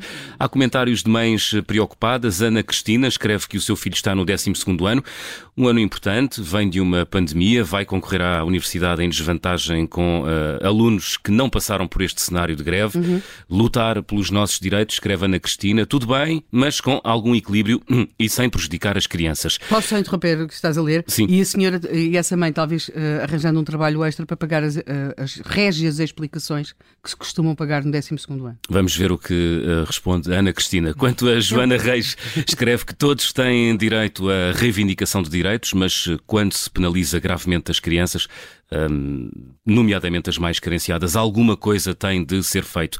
Paulo Amado escreve que deve exigir-se respeito pelos professores, dignificando a sua função. Deve ser uma prioridade do país, ao invés de um novo aeroporto já existente. José Silva, Liga de, de Penafiel, é freelancer. Bom dia, José Silva. Bom dia, uh, bom dia ao auditório, bom dia à, à doutora Helena e ao, ao, um, ao José Manuel. José Manuel Fernandes.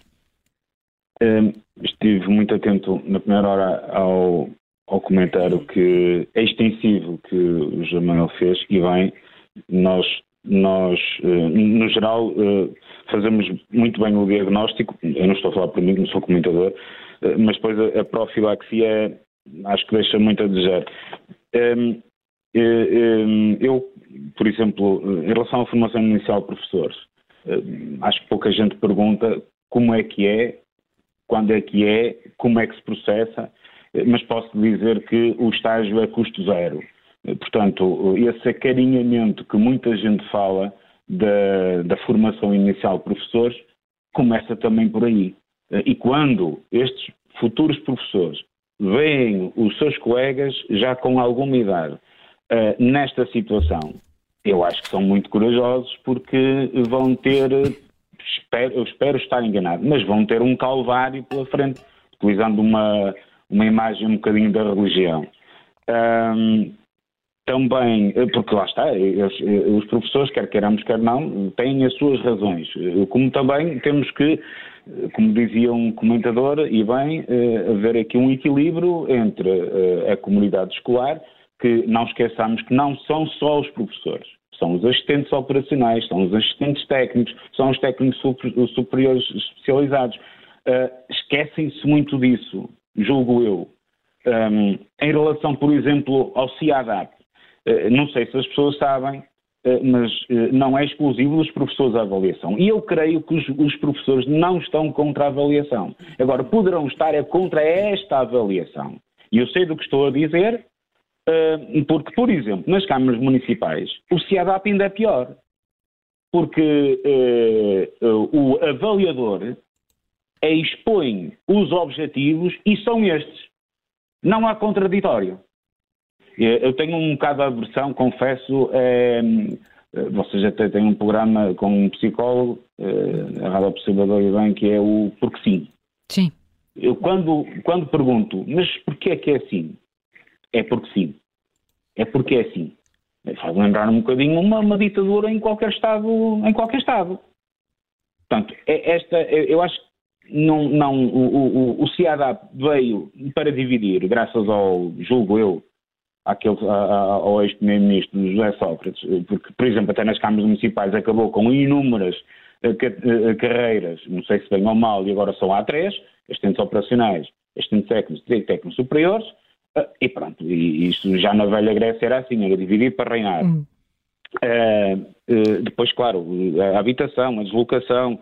Uh, já, já pensaram que se nós tivéssemos, por exemplo, um, um TGV, um, um, um comboio de alta velocidade como tem a Espanha ou o ICE na Alemanha, uh, um, os professores que tivessem que dar aulas, eu vou exagerar, no Algarve, mas que morassem em Braga, uh, já não tinham problema uh, da, da, digamos, da, da casa às costas, porque no espaço de uma hora ou uma hora e meia estavam nas suas escolas e voltavam outra vez. Até nisso, o, uh, digamos, o programa da rede ferroviária está, está atrasado. Uh, em relação ao tempo de serviço, eh, por que não, uma vez que faltam-lhes os tais seis anos, alguns meses, mas isto nas carreiras gerais também falta, aliás, dito pelo próprio Primeiro-Ministro numa das últimas intervenções, que as carreiras gerais foram aquelas que estagnaram mais no tempo. Portanto, ora seja feita disse uma, uma verdade. Uh, mas porquê é que não poderiam antecipar a reforma? E eu estou a falar nos professores, ou, ou melhor, na comunidade escolar. Uh, porquê é que não podem antecipar a reforma? Não há dinheiro para, porque representava uma despesa física, uh, fixa, peço desculpa, se não há dinheiro para isso, então antecipem as reformas. Não, não acho que não veria mal ao mundo, digo eu. Uh, peço, peço deixe-me só dar um esclarecimento. Com a falta de professores que existem e, e o ritmo de reformas, isso seria acrescentar um problema a outros problemas ainda. Os alunos ainda ficariam, se calhar, pior. Sim, ficavam sem professores. Ficavam sem professores. inteiramente de acordo. Onde é que estava uh, este primeiro-ministro há sete anos atrás? E já ah, sim, também. Só... Sobre, sobre isso estamos de acordo. Exato. E já agora deixe-me só corrigir, com todo o respeito que eu tenho e tenho, bastante concertação, doutora Helena, uh, doutor Passos Coelho, doutor Passos Coelho não perdeu as eleições. A coligação dele não perdeu as eleições. Sim, mas, não, mas faz, acabou a não... Lembrar, não, peço que já que estamos a falar nas escolas, faz lembrar um bocadinho o infantário. Faz os joguinhos, há sempre um ou outro que ganha, mas depois vem a educadora, não, então ganharam todos. Eh, quer dizer, eu jogo, com todo o respeito, à Assembleia da República não é nenhum infantário. José Silva, é. fica, eh, fica esse, esse rigor, esse, esse rigor relativamente às eleições e também as propostas que, que aqui nos deixa com, com as preocupações que também ficaram só, muito claras. Só, só, só para terminar, Sim. Uh, dizer, dizer o seguinte. Uh, o, o, José Fernandes falou, de, de, de, digamos, do mau funcionamento da escola a nível de, de, de, manutenção. Devo lembrar que a maior, a maior parte das escolas foram obrigadas, devido à descentralização, a ficarem com os edifícios, ou seja, a manutenção já é do foro municipal. Se não é todas, é a maior parte. E para terminar mesmo, eu acho que estamos a pôr tudo ao contrário. Porque se nós, se nós fôssemos um país que se diz uno, ah, tem 900 anos de história, mas se nós fôssemos um país com uh, equivalente, por exemplo, à Espanha, que tem regiões autónomas, uh, uh, regiões autónomas, penso assim, se não for, peço desculpa, mas não, vamos, não é preciso ir à Espanha, nós temos as nossas duas, Madeira e Açores. Se nós tivéssemos regiões, às tantas, como diz a, a, a doutora Helena, e bem, os problemas seriam mais locais e seriam de resolução mais rápida, porque cada caso é um caso. E fala-se tanto em regiões, mas nós não estamos regionalizados. Muito José obrigado, Silva, muito obrigada, bom dia. bom dia. Eh, também aqui com uh, propostas uh, muito provocadoras. O Luís Albernaz está na Suíça. Bom dia, Luís. Como é que acompanha este, este protesto dos professores aí na Suíça? Uh, bom dia a todos. Dia. não sei se me consegue ouvir bem. perfeitamente. Ok, obrigado.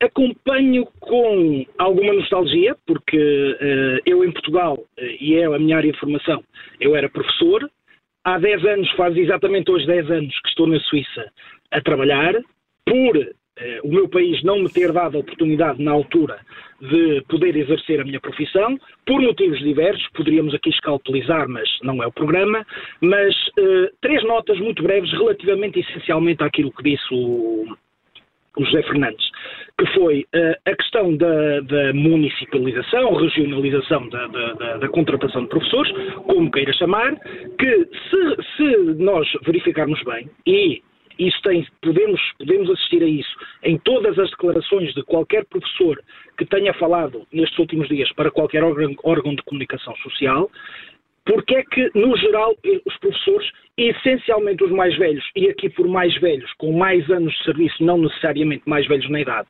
que já estão há muito tempo nos quadros, em alguns, se calhar, horários zero, como, como falava muito bem o, o, o Sá Fernandes, uh, que já estão, digamos assim, no seu pois e a quem não lhes interessa num, numa putativa eh, regionalização, municipalização, terem que se deslocar por pouco que fosse, dos seus lugares.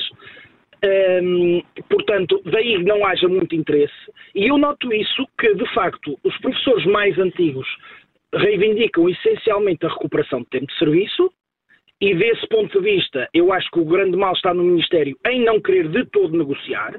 Se calhar poder, poderemos dizer que a recuperação total do tempo de serviço abriria uma caixa de Pandora relativamente a todas as outras carreiras da função pública que também ficaram congeladas, isso é uma verdade, mas também é uma verdade que seis anos e meio, números redondos, que os professores estão a, estão a ser uh, expoliados do tempo que efetivamente trabalharam, uh, também não deixa de ser um direito que, obviamente, sentados a conversar, poder-se aqui achar eventualmente um meio termo, uh, portanto, uma cedência de parte a parte. Atendendo a que o Ministério não faz cedência, acredito que os professores também não queiram fazer essa cedência. Uh, a, a, segunda nota, relativamente a, a, também aquilo ao, ao que o José, José Sá Fernandes disse, uh, a tal situação de termos contratos que são super protegidos de um lado, lá está os tais professores que inclusivamente têm horário zero, têm que estar ali e têm que alistar e têm que ser dadas outras, outras funções porque não, não podem dali sair.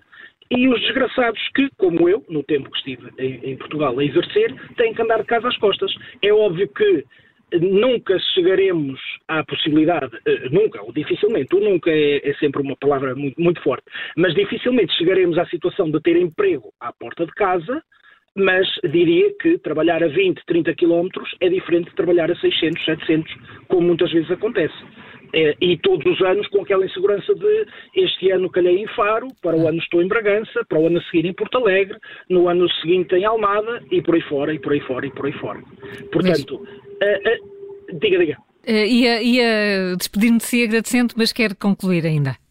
Exato, são só 10 segundos para a terceira nota. A terceira nota é que, relativamente àquilo que eu, que eu estava a acabar, a acabar de dizer, continua a haver muita desunião dos professores, pelo facto de, como eu dizia, os mais velhos, volto a dizer mais velhos, no tempo de serviço, reivindicarem essencialmente a questão do tempo de serviço, justa, eh, de algum modo, mas reivindicarem essencialmente a questão do tempo de serviço, e os professores mais novos, e por mais novos com menos tempo de serviço, reivindicarem aquilo que eu acho que deveria ser o princípio, o princípio pelo qual o Ministério da Educação deveria começar a trabalhar, que era a tentativa de vinculação eh, mais imediata, mais aproximada, obviamente se calhar não à porta de casa, volto a repetir, mas mais aproximada dos locais de residência, para evitar este nomadismo uh, uh, que, de, de, tantos professores que, ao fim e ao cabo, foi o que levou a que pessoas como eu, que é o meu caso, tão depressa não penso voltar a Portugal porque não me são dadas garantias. Obviamente que eu não espero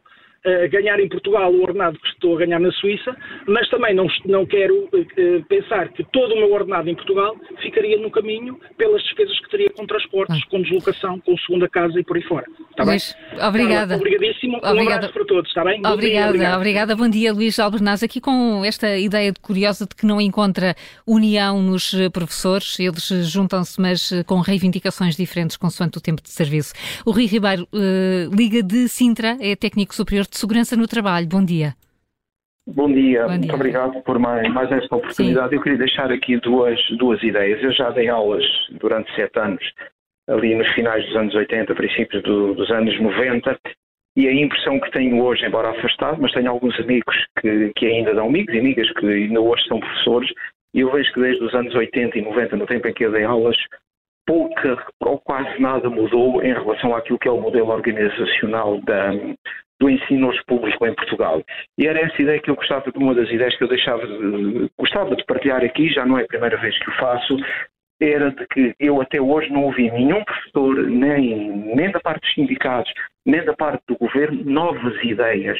Ou seja, mudar, nós, estamos a, nós estamos a observar uma mudança aqui de paradigmas, inclusivamente de rupturas sociais e de modelos de organização, e até hoje não ouvi nenhum professor dizer que nós precisávamos de um novo modelo de ensino para responder às exigências e àquilo que é hoje a natureza social do século XXI, não ouvi ninguém disso. E talvez seja difícil, porque, infelizmente, uma grande parte da nossa classe, ou a sua grande maioria, são professores que, de alguma maneira, são conservadores e eu acredito que eles não têm aquilo que se observa e eu respeito tudo, tudo isso. Eu até gostava de dizer, e acho que isso é, deve ser comum a qualquer cidadão, eu costumo dizer que, para além dos meus pais, as pessoas que foram, algumas pessoas foram importantes e que determinaram o meu futuro hoje como adulto foram professores. Eu tenho referências de professores e se alguém disser o contrário disto, provavelmente não está a ser sério. E, portanto, eu tenho todo o respeito pela classe de, pela classe, mas gostava de ouvir da parte dos professores mudar o ensino. Nós temos necessidade, a população cada vez é menor, nós cada vez temos menos jovens e, portanto, nós estamos a envelhecer e é preciso pensar, é preciso aqui mudar mudança de paradigmas. Da parte do governo isto vai ser difícil porque sabemos que o António Costa não gosta de fazer mudanças e, portanto, nós estamos aqui num momento que é preciso romper paradigmas. A segunda ideia que eu queria deixar para terminar é que nós estamos a assistir aqui um novo modelo. Há bocado a Helena dizia que o Chega é um bocado inorganizacional ou, ou, um bocado disruptivo nestas coisas, mas nós estamos a assistir aqui, um, ainda temos poucos dados, eu falo por mim, para, para, perceber, mas nós estamos aqui a assistir a um novo modelo de sindical. Ou seja, o Mário Nogueira está a perder o monopólio dos professores. E isso é importante. Eu quero até dizer, não, isso é, pode, e, por isso é que eu digo que temos poucos dados neste momento para poder avaliar esta situação, mas há aqui um fenómeno novo e provavelmente, se calhar, a Rádio Observador daqui a umas semanas ou daqui a uns meses iremos falar, eh, provavelmente já existirão muito mais dados. Mas eu acho que é que o Mário Nogueira percebeu e toda aquela gente que volta à torneira, porque o Mário Nogueira faz um sindicalismo que já não existe. É um sindicalismo do século XIX, virado muito para as coisas. Eu acho que até em parte o Mário Nogueira levou os professores, infelizmente, a um beco sem saída, conseguiu que a classe de professores fosse respeitada do ponto de vista social e, e surpreende como é que os professores, ao longo destes últimos anos, se deixaram monopolizar pelo Mário Nogueira e todo aquele modelo que ele tem de concepção de fazer no sindicalismo, que já não existe, e conduziram a um ponto sem saída. E isto criou a oportunidade para este, novo, para este novo movimento que está a surgir, não sei se é sindical ou não, talvez ainda seja cedo para, para definir como tal, com o tempo veremos dizer, e portanto isto é um fenómeno que eu deixo, eu acredito, se calhar daqui a umas semanas ou daqui a uns meses, provavelmente o, a Rádio Observador irá aqui dedicar um programa uh, ao novo sindicalismo que é preciso virar. O sindicalismo é importante. E isso é importante, é um órgão mediador entre os trabalhadores e entre as classes empregadoras. É ok emprega. Mas, portanto, fica aqui esta ideia Sim. e muito obrigado. E é, exige é uma mudança do novo ensino. E é isso para responder às necessidades. Não só do ponto de vista sindical, como do ponto de vista até do próprio ensino público. Muito obrigado e até uma próxima Muito obrigada, Rui Ribeiro. Obrigada pelas uh, ideias e também pelas sugestões. De alguma forma já fomos, já fomos falando desses novos uh, movimentos dos sindicatos, quem sabe uh, olhar com mais profundidade para essa matéria. convidamos para estar no Contracorrente também o professor Alberto Veronesi. Ele tem vários artigos de opinião publicados, também aqui no, no Observador, onde tem revelado que se tem juntado a, pelo menos alguns dos protestos dos professores dos últimos meses. Bom dia, obrigada por estar connosco. Uh, bom dia. Bom dia. Bom dia. Obrigado, uh, obrigado pelo convite. Uh, sim, eu de facto ultimamente... E tem, e tem estado, e tem estado nas manifestações, não sei se esteve nesta sim. do último sábado, mas... Sim, sim. diga, diga. E, Vê, vê, saídas para este braço de ferro, porque estamos de facto num, num momento em que parece não haver cedências de lado nenhum. Uh, sim, mas uh, pronto, respondendo diretamente, sim, tenho estado em todas as manifestações desde o dia uh, 17 de, de, dezembro. Tenho feito uh, algumas greves, concertadamente aqui com, com, com, o próprio agrupamento, e de facto, eu se calhar relativamente a, a, este impasse, acredito que possa ou deva haver aqui uma cedência por parte do governo. tem estado irredutível e costuma-se falar, ah, mas uh, uh, o que, a narrativa que passa é que tem havido negociações. Mas não há negociação nenhuma. Nós temos que, uh, de uma vez por todas, explicar a quem nos ouve, e, e eu agradeço a oportunidade de poder estar a fazê-lo aqui, não tem havido negociações relativamente àquilo que os professores reivindicam, o que levou os professores, 100 mil professores, em três dias diferentes, considerando que na primeira não terão estado 100 mil, mas, portanto, não é o que o governo está a negociar. Eu, posso, eu, eu gostaria de dar conta publicamente dos temas que, são, que têm sido abordados nas rondas de negociação sindical. E isto Sim. até foi eh, eh também dito pelo professor Santana Castilho no último dia, no último 28, na CNN. Então, regime jurídico de recrutamento dos professores. Não é uma das nossas eh, eh reivindicações.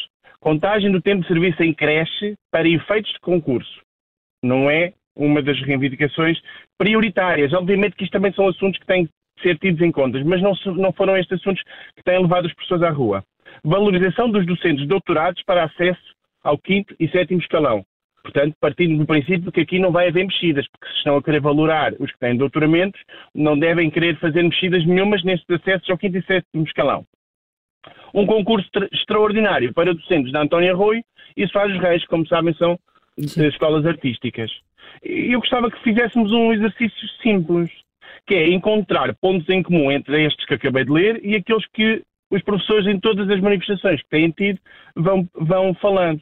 Como tal, recuperação integral do tempo de serviço e há forma de o fazer que não seja de um dia para o outro, podemos perfeitamente fazer com majoração da, ou com antecipação da reforma, majoração, antecipação da reforma com majoração, há várias formas de se fazer isto, ninguém está a exigir que isto seja feito de um dia para o outro. A eliminação das cotas do quinto e sétimo escalão, que não fazem sentido numa carreira que é horizontal, a revisão em alta dos valores de remuneração em todos os escalões, e isto realmente é importante dizer, os professores em eh, 17 anos eh, viram aumentados, eh, portanto, 20 euros nos seus vencimentos. Se nós cumpríssemos com o que, com o que nos diz o INE, Instituto Nacional de Estatística, neste momento o primeiro escalão, em vez de estar nos 1536, tinha que estar no 1899, portanto temos aqui uma diferença de mais de 300 euros que não, não tem sido atualizada e isto, obviamente, tem implicações. Para além disso, também o modelo de gestão, fazendo regressar a democracia às escolas, a revisão do modelo de avaliação, eu tive a oportunidade, eh, enquanto os meus alunos estavam ali na natação, tive a oportunidade de ouvir um bocado a, a, Helena e dizia que as pessoas não querem ser avaliados. Mas isso não é bem verdade. Essa narrativa não pode passar, porque isto não é verdade. As pessoas não querem ser avaliadas com este modelo de avaliação, que não serve nada a não ser o próprio sistema. Ou seja, este modelo de avaliação serve o quê? Serve o estagnar dos professores nos escalões que interessa ao governo por uma questão economicista, exclusivamente. E, portanto, não é uma avaliação. E é evidente que as pessoas querem ser avaliados, porque todos gostam de ser melhores que os outros e nós, dentro da nossa profissão, também gostamos de ser briosos e profissionais, mas temos é que ter uma avaliação séria. Não vale a pena ser briosos e profissionais se depois, no fim, entramos nas cotas ou vamos para a lista das vagas. Não faz absolutamente sentido nenhum. Também é importante aqui dizer que era uma das reivindicações uh, dos professores é a revisão do, do, diploma de mobilidade por doença.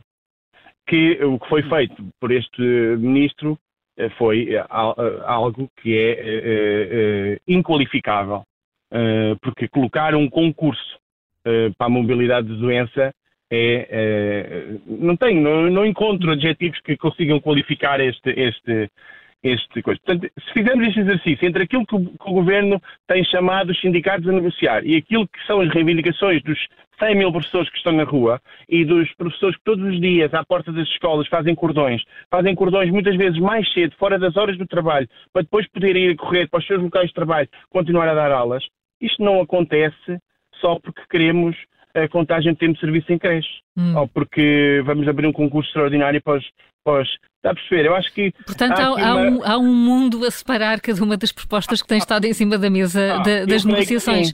Isto eu é, já é um problema pessoal. João Costa já não vai conseguir uh, uh, uh, chegar a um entendimento com os professores? Eu tenho muita dificuldade em acreditar que sim. Repare, o, o Dr. João Costa, o professor João Costa, um, de facto tem tido desde o início deste processo um comportamento muito pouco uh, recomendável. Uh, repare que ele antes, nas vésperas das, das manifestações, ele lança sempre uh, qualquer coisa. A última foi os serviços mínimos. Obviamente que mesmo os professores que não estavam com vontade de ir à manifestação, porque está frio, porque não querem, porque já era a terceira, foram todos em massa, porque ninguém, ninguém admite este tipo de comportamento de um ministro que se quer um, promotor da resolução dos problemas. Ele tem agudizado os problemas pela forma como os confronta. Portanto, eu não acredito que este. Eu acho que devia entrar nas negociações o próprio uh, uh, uh, Primeiro-Ministro, António Costa, o Ministro das Finanças, porque há de facto aqui um problema que eu até creio que possa ser inconstitucional. Ninguém fala disto, mas era importante percebermos que o facto da madeira, de, na Madeira dos, dos Açores, no arquipélago da Madeira e do arquipélago dos Açores, os professores já terem visto reconhecido todo o seu tempo de serviço na íntegra, e nós, em Portugal, não, podemos estar aqui perante uma situação de, de, de inconstitucionalidade por parte do Estado. Uh, não sei se, não sou jurista, mas quer dizer, nem, nem advogado, mas assim, de repente, parece-me que há aqui uh, uh, diferença de tratamento numa mesma carreira, porque a carreira é igual, não é? Sim. Pronto. Deixa, deixa eu não acredito Sim. que. Deixa-me colocar uma questão. Mesmo, desculpa lá, eu não acredito mesmo que, possa ser uh, só o Dr. João Costa a resolver esta questão, porque perdeu toda a confiança dos, dos, portanto, dos dirigentes sindicais que têm reunido com ele. Porquê? Porque o que sai não é exatamente aquilo que, que é dito nas reuniões. E isso já foi por várias vezes, largas vezes, comentado pelos dirigentes sindicais, é que aquilo que ele diz lá dentro não é o mesmo que vem dizer cá fora. E depois o que apresenta como PowerPoint como sendo uma hipótese, afinal era só uma conversa. Quer dizer, isto está tudo, está tudo muito nublado. E eu acho que ele não tem, não tem mostrado capacidade nem competência para gerir esta situação. Eh, falou aqui no, de uma quebra de confiança e era a última pergunta que lhe, que lhe queria colocar, porque está no terreno, eh, explicou que os alunos estão aí no meio da aula de, de natação. natação sente, sente a confiança por parte dos pais, do, do resto da comunidade escolar, por esta luta? É, sim, olha, nós temos tido, eu pessoalmente tenho tido muito, muito, muito apelos, muitos apelos dos meus pais a dizerem que, hum, portanto, que confiam, que acreditam que é, que é possível mudar e que dão-nos força para continuarmos a lutar pelos nossos direitos, que acham inadmissível o comportamento uh, do, do, do, ministro. Estamos a falar das, das, juntas médicas, estamos a falar de. Percebe, há, há tanta, tanta suspeita que é lançada para cima dos professores que não há como os pais não estarem, apesar das dificuldades que têm criado, esta situação toda nos próprios pais e nos alunos, eh, eh, os pais estão do nosso lado, porque repare, eh, realmente também vem aí de vez em quando uns, uns, comentadores dizerem que as aprendizagens dos alunos estão a ser muito perdidas por causa das greves. É verdade, pode de facto haver aqui algum caso ou outro em que, em que hum, haja alguma lesão das aprendizagens dos alunos. Mas há dois pontos que eu quero referir. O primeiro, não há greve nenhuma que não perturbe uh, uh, os outros, não é? Alguém. Pronto. E segundo, a perda das aprendizagens faz-se há anos no ensino público por políticas educacionais distorcidas, como são as turmas mistas, que continuam a haver na capital de Portugal, Lisboa, continuam a haver escolas que têm turmas com mais do que, uma, do que um ano lá dentro. Turma mista significa ter mais do que um nível de escolaridade dentro da própria turma. Mesmo, há, mesmo em Lisboa, mesmo na área da Grande Lisboa, Lisboa eu próprio, eu próprio fui professor de uma turma mista aqui há dois anos em Lisboa. Portanto, uh, uh, uh, o número de alunos por turma também dificulta as aprendizagens, os próprios programas que foram arrasados com o último despacho do Ministro, a indisciplina e, obviamente, a falta sistémica dos professores. Portanto, que a greve possa agora, de uma outra forma, uh, agudizar em um ou outro período, que mesmo assim, como se sabe, as greves são muito uh, uh, específicas, residuais, portanto, não acredito que haja assim também uma perda tão grande, mas de qualquer forma, ela serve para que deixe de haver todas as outras que já são sistémicas, percebe? E, portanto, pronto, mas respondendo à sua, à sua questão, e sim, os pais, tem sentido que os pais eh, têm, têm estado do nosso lado, mesmo nas manifestações, os cordões que fazemos à porta da sede do agrupamento, temos tido sempre muito apoio dos pais, muitos até se juntam a nós, eh, inclusive alunos, portanto, isto é uma luta pela escola pública, não é só pela carreira dos professores. Alberto é, também pelos programas têm que ser vistos, há, há, muito, há, há muitos problemas sistémicos que eu não acredito que seja este ministro a resolver. E, e disse-nos isso claramente, já perderam a confiança no Ministro João Costa. Muito obrigada, bom dia, pode continuar. Agradeço a interrupção uh, neste, no dia letivo e pode, pode retomar aqui o encontro com os alunos depois da aula de natação. Uh, Helena Matos, fica aqui uma, uma ideia de que ainda não há. Uh, reservas por parte dos professores, uma, do, dos pais, de uma forma significativa a este, este protesto? Bem, Mas o risco está lá. Não se sabe, não é? Eu acho que os pais, para já, se tiverem onde deixar os filhos, porque as escolas também são neste momento muito o local, sobretudo com, os, com, aqueles que não podem ficar sozinhos em casa, uh, o sítio onde se deixam as crianças. Portanto, por aí, se se conseguir assegurar que eles podem continuar nas escolas, esse lado ficará mais uh, apaziguado. Sim.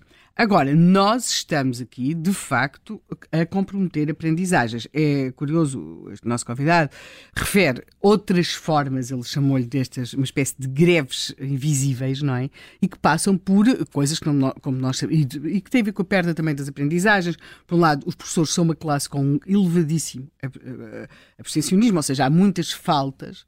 Uh, por outro lado, temos também aquilo que foi uh, uma política de João Costa, que foi a distorção dos programas. Eh, ele, ele, anunciou ao mundo, penso eu mesmo, que os alunos portugueses não tinham sido afetados pelas perdas das aprendizagens durante a pandemia. Isso é fácil, basta simplesmente alterar os questionários que se fazem, portanto, os resultados podem sempre continuar a ser excelentes. Aliás, até podemos ter, no fim disto tudo, uns, um, umas avaliações que vêm dizer que os alunos portugueses aprenderam ainda mais com, greve. com, com as com greves. Portanto, agora, uh, passando para coisas muito sérias, há um problema.